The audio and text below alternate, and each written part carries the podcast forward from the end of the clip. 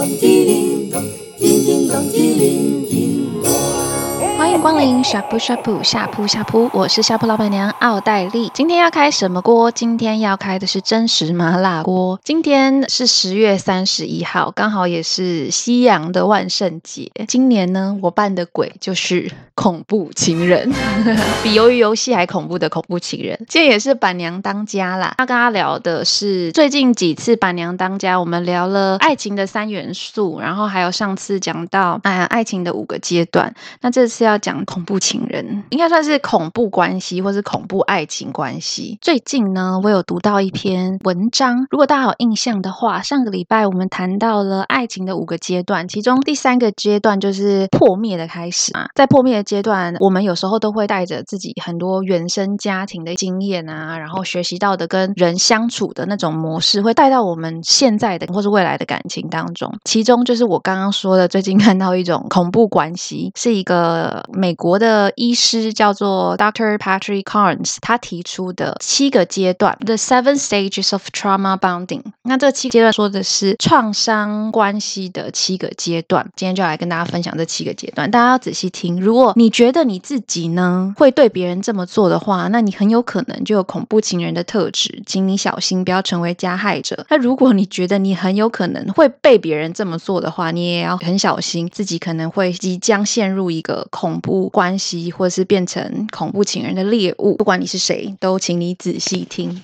第一个阶段叫做 love bombing，就是爱的轰炸。在这个阶段里头，比较可能是恐怖情人的那个人呢，他就会开始给你非常多的爱，给你很多的糖吃，比如说会赞美你啊，觉得哇天哪，你也太可爱了吧，你做什么都可爱，做什么都帅，做什么都好棒棒，就觉得你很完美很棒。当一个这么这么喜欢你的人出现的时候，我们反正就人也都是需要爱的嘛，所以当你得到这么多爱的时候，很有可能你会被这份爱给吸引，被这个人给吸引，觉得哇，世界上有一个这么爱我的人，天哪！你会慢慢的被很甜、很甜美的糖给吸引住了，很想要再跟他进一步。好，这个是 Stage One。那再来 Stage Two 的话是 Trust and Dependency。那在这个阶段，他一开始把你吸引过来以后呢，接下来他必须要巩固你们的关系，所以他会开始要建立你跟他的信任感嘛，让他原本的吸引力可以更强化，所以他会做很多的事情去赢得你的信任，比如说他让你知道说他每一天的行踪啊，他今天中午要跟谁吃饭，下午要跟谁见面，晚上几点回家，跟你说晚安，这些等等的，他都会做得好好的，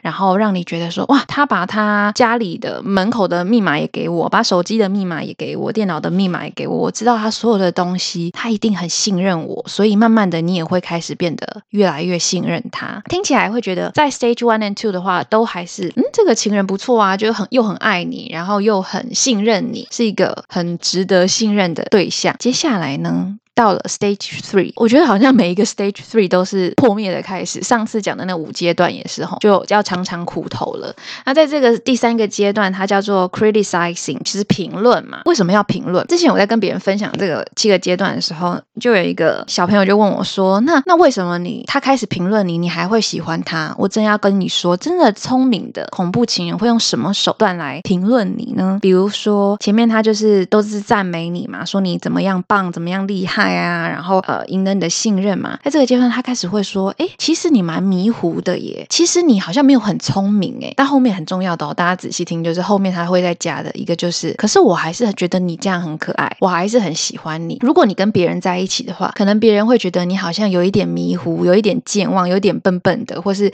有一点没那么可爱。可是我就喜欢你这样，我就喜欢你这样。这句话很厉害，也很可怕，因为他在展现的是一种我对你缺。缺点的包容，前面你的优点我看到，我喜欢，别人也会喜欢，这是很正常。但是在这个阶段里头，我我给你的那个批评，后面再加了一个包容，会让你觉得哇，你连我的缺点都爱，你一定真的很爱我。当你陷入到这个阶段的时候呢，慢慢的你就越来越走不出去了。再来第四阶段，其实就是第三阶段的进化版本，它叫做 gaslighting，就是操弄，所以他会开始操弄你们之间的关系。当前面这个阶段，就是他开始对你的一些批评啊，或或是会看到你一些缺点的时候，你可能就会跟这个人会有一些争执，或者是你们开始相处的越来越久，可能你们喜欢的东西不一样，或者是你们对于事情的安排的想法角度不一样的时候，开始会有一些讨论，甚至是一些争执或者争吵。那当你们有争吵的时候呢，他会说都是因为你耶。那他会怎么说？因为如果他只是纯粹的这样怪你，你当然会觉得为什么都是我，你都没有错，就是我的错，你也会觉得很奇怪，可能就会跟他分开嘛。所以聪明的恐怖情人在这时候当然要用很聪明的方式让你你觉得都是你的错，比如说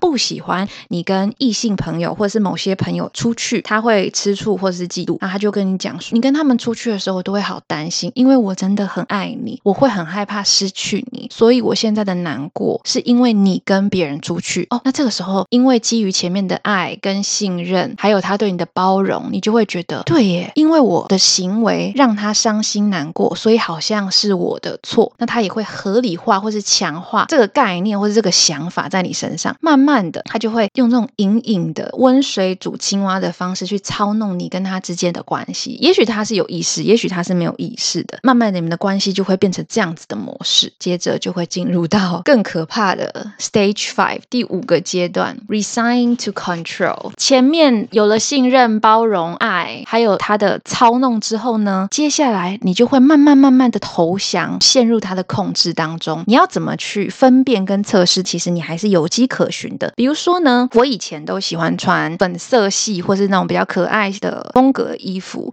然后最近我都穿黑色、白色衣服。然后我跟朋友出去的时候，朋友就说：“诶，你最近为什么都穿黑色、白色衣服？你以前不是喜欢穿粉红色衣服吗？我觉得也蛮可爱的啊。”然后你就跟你的朋友说：“哦，因为我的另外一半，我男朋友他觉得我穿黑色比较好看。”嗯，你有注意到什么吗？这只是一个小小的点，对不对？你开始沉浸于他的控制或是操弄的过过程，或者是呢，你跟朋友出去五六点你就要回家，那他就说：“你平常不是跟我们玩到十一二点才回家吗？”那他就回答说：“嗯，我男朋友觉得我太晚回家了，好像很危险。”当你注意到你说的话里头都是我男朋友说，我的另外一半说如何如何，你周遭的人也感觉到你的改变，或者你生活的习惯规则都开始是跟你的另外一半有关，都是因为他觉得怎么样，因为他觉得如何比较好，你才开始改变的。那你可能就要很小心了，因为很有可能你已经进入到第五个阶段，你的生活已经慢慢的被他的意识或者是他的意志给入侵，你越来越少。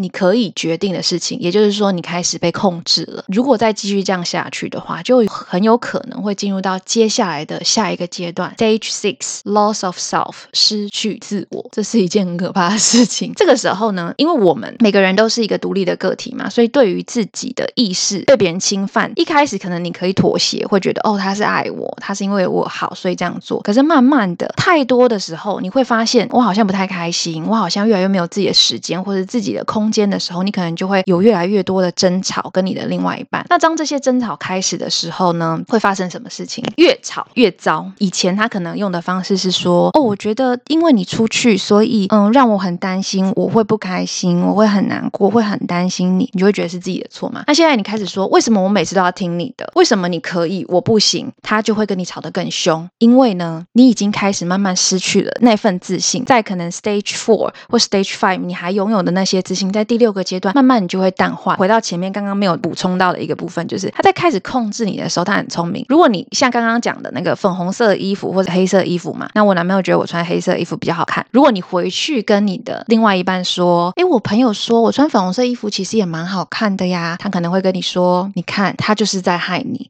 他就是见不得你好。你明明穿黑色的衣服比较好看，他还是说你穿粉红色衣服比较好看。但我是夸张啦，可是他可能会用更聪明或是更有技巧可以说服你的方式，让你渐行渐远，你的家人、朋友，或是那些平常跟你关系比较好的人，让你的生活圈更缩小范围，甚至你的对象，你要出去吃饭的人，你要出去看电影的人，你要平常消遣的人，联络的人，慢慢的减少到可能甚至只剩下他，那这就是非常非常大的一个危机啦，因为它就是会促成第六个阶段 loss of self 嘛，就是你失去自我，你失去属于你自己跟其他人的连接。这个时候，如果他要对你做一一些危险的行为，或者是攻击，或者是更多的限制的时候，其实你是越来越没有力量可以反抗的，因为周遭的人，你的其他支持系统可以帮助你的人，可能会因为你前面的拒绝而跟你渐行渐远，所以这就是要非常非常注意跟小心的部分。那接下来就是最后最后的第七个阶段，叫做 addiction 上瘾成瘾，它就像毒品一样，这段关系会像毒品一样上，这是一种生理机制哦。他说，你的身体会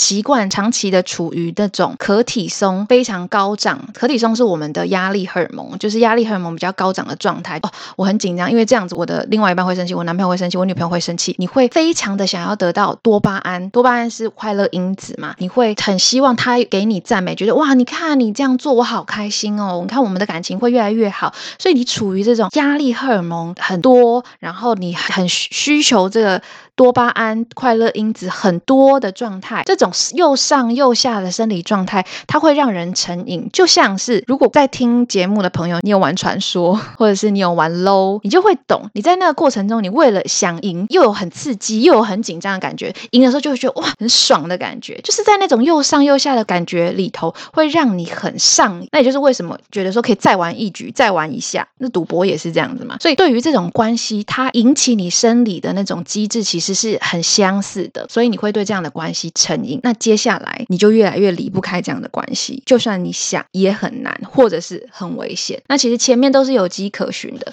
所以如果你你的关系里头，或者是你曾经经历的关系里头，有以上刚刚说的这些嗯状态也好，或是经验也好，你要很注意的去思考，会不会你的关系其实也许没有那么的健康，可以去被调整。那假设你结束了这样的关系，我必须说，上瘾就是这样，你赌过博的人。你吸过毒的人，你戒毒了，戒赌了，接下来又有这样的诱因出现的时，为什么你又会沉浸在里头？是因为你曾经享受过那种上瘾的感觉。也就是说，遇到渣男的人总是会一直遇到渣男，遇到家暴的人就是一直一直遇到家暴的人。为什么？是他们特别衰吗？有时候可能真的是运气，有时候是因为这种上瘾的感觉，让他会认为那样子的爱情才叫做爱情，那样子又痛又爽的爱才是爱。或者是有些人的心态是我修不好上一个渣男。我总能修得好下一个渣男吧？那带来这种圣女或是圣者的心态，进入到下一个关系，很有可能就算对方不是恐怖情人，你也有办法把对方营造成恐怖情人。所以，